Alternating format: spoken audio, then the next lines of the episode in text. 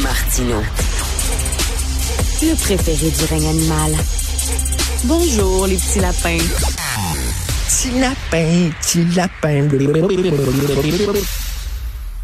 Ma mère, l'autre jour, me dit qu'elle avait de la difficulté à regarder les bulletins de nouvelles parce qu'elle dit tout le temps des mauvaises nouvelles. C'est déprimant. Puis là, j'ai expliqué, ben, c'est la nature de la bête. Qu'est-ce que C'est ça, les médias. C'est qu'on met le doigt sur ce qui marche pas. Euh, tu sais, c'est comme, euh, y a, je sais pas, 75 avions qui atterrissent à toutes les heures euh, à Montréal, puis on n'en parle pas. Quand il y en a un qui crache, par exemple, là, évidemment, ça va être l'histoire, puis ça va être la première page. Tu sais, malheureusement, c'est le problème, peut-être des médias. On parle pas suffisamment de ce qui fonctionne. Dominique Scali, que j'aime beaucoup, elle est écrivaine, elle est journaliste, elle suit de très près le milieu de l'éducation euh, pour le journal de Montréal. Et euh, ben là, elle nous raconte des belles histoires des gens, parce que souvent quand on parle du milieu de la santé, du milieu de l'éducation, ça va mal, ça va mal, tout ça.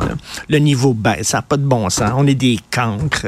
Tout euh, on forme des cancres. Les écoles, c'est des industries à former des cancres et elle, elle nous raconte dans un livre qui sort aujourd'hui, qui est disponible à partir d'aujourd'hui, ces ados qui font mentir les clichés. Ben, il y a des belles histoires. Elle a suivi euh, des jeunes qui vont à l'école secondaire Pierre Dupuis. Si vous connaissez euh, Montréal, l'école euh, secondaire Pierre Dupuis, elle a très mauvaise réputation. Et puis, ben, c'est des jeunes qui s'en sont bien sortis, qui ont réussi, qui ont pédalé contre vent et marée, mais qui ont réussi à s'en sortir. Elle est avec nous, Dominique Scali. Bonjour. Bonjour. C'est vrai qu'on parle souvent de ce qui marche pas. Tout le temps. tu vas voir ton boss, et tu dis, hey, j'ai une belle histoire, quelque chose qui fonctionne, mais vas-y, c'est pas une nouvelle, ça. En effet. c'est pas une nouvelle. Fait que, ben, ça, ça vient, euh, ton livre, Ces ados qui font mentir des clichés, ça vient justement de reportages que tu avais fait pour le journal. Oui, c'est une série de reportages qui a duré cinq ans. En fait, ces jeunes-là, je les ai pris en 2017, euh, alors qu'ils sortaient du secondaire. Et euh, je leur ai proposé, euh, est-ce que ça vous tente d'être suivi pendant cinq ans? Donc, à chaque année, je suis allée m'asseoir avec eux, prendre un café pour faire le bilan de leur année, pour voir qu'est-ce qui s'est passé. Donc, essayer de voir euh, ces jeunes-là qui sortent de l'école une des plus mal aimées de la, métropole. Qu'est-ce qu'ils deviennent? Est-ce qu'ils vont au cégep? c'est quoi leur, les, défis dans leur vie? Tout ça? Et euh, ouais, c'est ça. Finalement, euh, ça ressemble pas du tout euh, au cliché auquel je m'attendais. Donc, euh, c'est. Mais tu vas à l'inverse du palmarès des écoles, hein, parce que j'imagine que le, sur le palmarès des écoles, l'école secondaire Pierre Dupuis, elle doit pas tirer bien fort. Vraiment Sauf que même si tu n'es pas en haut du palmarès des écoles, il y, a des, y a des belles histoires. Je ne veux pas tirer la, couverture de mon bar, mais je viens de la polyvalente Monseigneur Richard à Verdun, euh, polyvalente publique à Verdun. Mm-hmm. on, on n'est pas très élevé euh, sur le palmarès des écoles. J'ai eu d'excellents profs. Je m'en suis très bien sorti. Euh, donc, il y a des. donc, tu as suivi cinq jeunes? De 10, en fait. 10 jeunes. J'en avais 12 la première année. Il y en a 10 qui ont décidé de continuer pendant cinq ans. Donc, j'ai été très chanceuse d'avoir 10 euh, jeunes motivés comme ça. Et combien s'en sont bien sortis? Les 10. Les 10. Les 10 sont allés au cégep. Euh, la plupart ont terminé le cégep. Il y en a qui sont déjà sur le marché du travail. Et la moitié euh, sont allés à l'université. Il y en a qui sont encore sur les bancs de l'université. Il y en a qui ont terminé. Il y en a une qui a une maîtrise bidiplômante en droit. Euh, donc, rien, rien à voir avec le cliché de l'école rock and roll où les gens prennent de la drogue et, et décrochent, ce qui existe par ailleurs. Mais quand on braque le projecteur sur ceux qui se sont rendus à la fin du secondaire, ça, vient poser une question que je trouve que qu'on se pose pas souvent, qui est c'est quoi le réel poids du choix de l'école dans une vie à long hmm. terme? Parce qu'à court terme, c'est super important pour les jeunes qui sont dans ces écoles-là, le choix de l'école. Mais à long terme, c'est comme si on se rend compte que euh, ben finalement, c'est tellement complexe qui détermine la trajectoire d'une personne que même si tu vas dans l'école la plus mal aimée de la métropole... Tellement vrai. C'est tellement vrai parce que, écoute, tu peux envoyer tes enfants dans une école privée, puis ça veut pas dire qu'ils vont bien performer, absolument pas. Euh, tu sais, puis ils peuvent aller dans une école publique et bien performer. Il y a les gens avec qui, euh, je veux dire, leurs amis, il y a les, sur le prof sur qui tu tombes. Tu peux tomber sur un prof qui est incroyable puis qui t'encourage et tout ça. Et comme tu dis, c'est très complexe. Oui, vraiment. Puis c'est, ça, ça, je trouve que dans un contexte où euh, le magasinage des écoles secondaires, c'est un phénomène qui a pris de l'ampleur dans Ben, les dernières années. c'est une qui a- pression. oui, puis qui a atteint une- à certains endroits une certaine, un certain niveau de, de folie. Là. On parle de parents qui, il y a quelques années, faisaient la file la nuit pour être inscrits sur une liste d'attente dans une école publique euh, enrichie.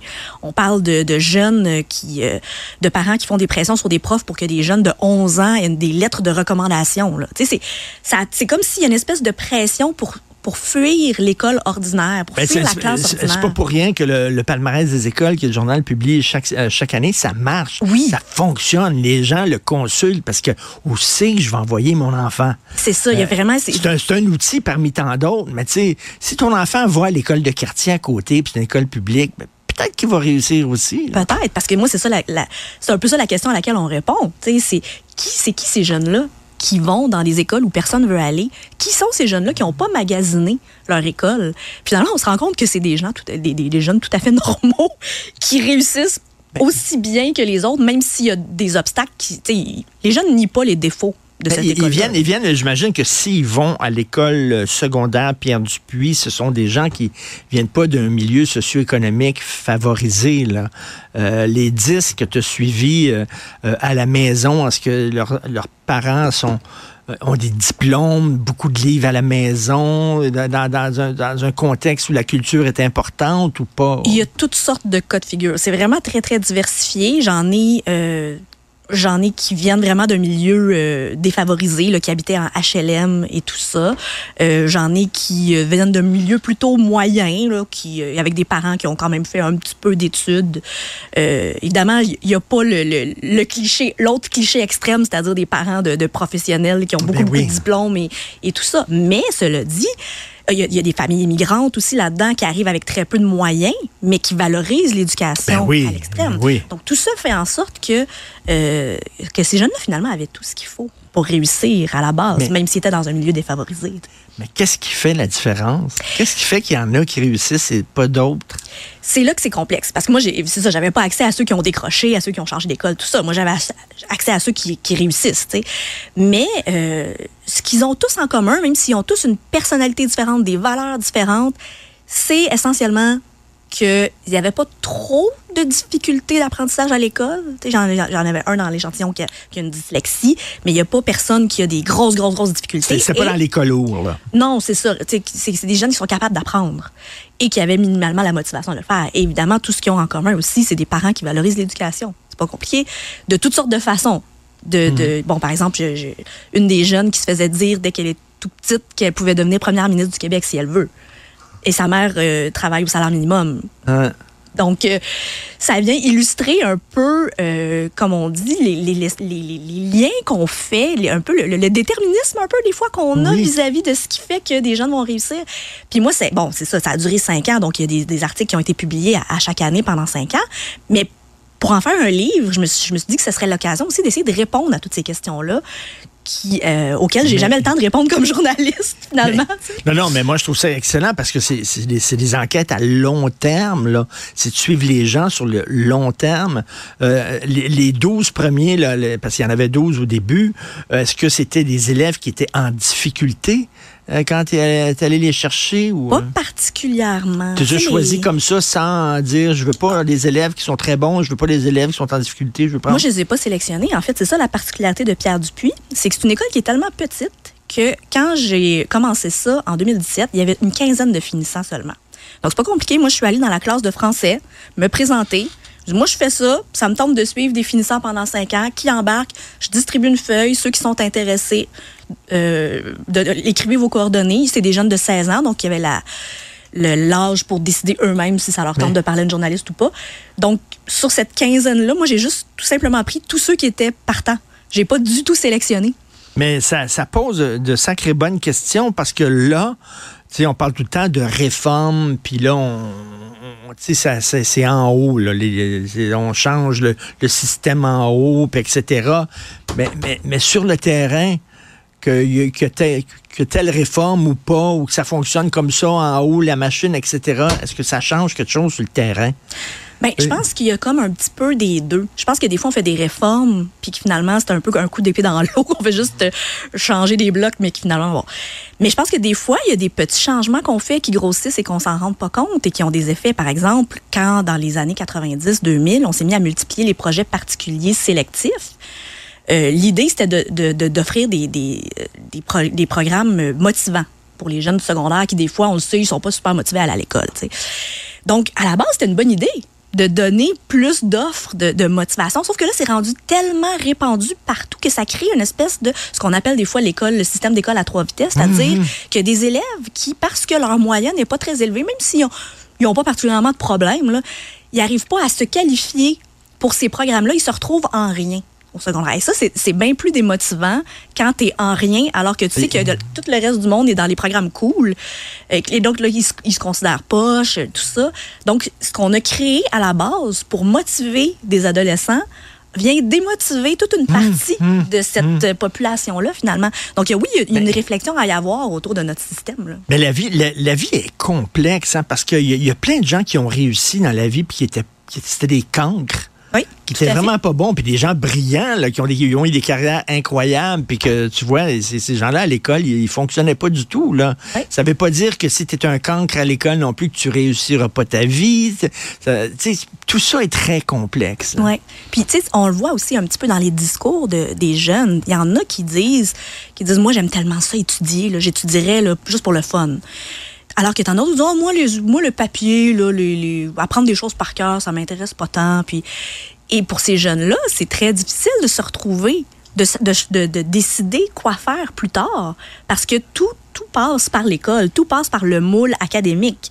faut que tu choisisses ta voie, faut que tu choisisses ton programme au cégep, faut que tu choisisses ton programme à l'université. Donc ça, c'est des choses qui revenaient de suivre des jeunes qui sont dans cette période-là de la vie, mmh. qui apprennent à se connaître, puis qui essayent programme après programme après programme, pas capable de... Puis on finit par comprendre un peu. Puis c'est ça la, la, beauté, je trouve, de cet âge-là, c'est qu'on les voit maturer, on les voit devenir adultes et on les voit comprendre pourquoi est-ce que c'était si difficile de se brancher alors que la réponse avait toujours été là?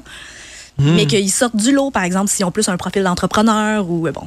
Alors, j'aime ça, on des documentaires comme ça sur le long terme. Je parlais tantôt d'un cinéaste britannique qui a suivi Michael Aptud, qui a suivi des, un groupe de jeunes amis euh, aux 7 ans. Il les voyait aux 7 ans et euh, il fait un montage de ses films à chaque fois. Et tu vois, ces jeunes-là, ils ont 7 ans, ils ont 14, ils ont 21, ils ont 28, cheminer, puis tout ça, prendre des chemins, des fois, des chemins de traverse, euh, arriver sur un obstacle, ils contournent.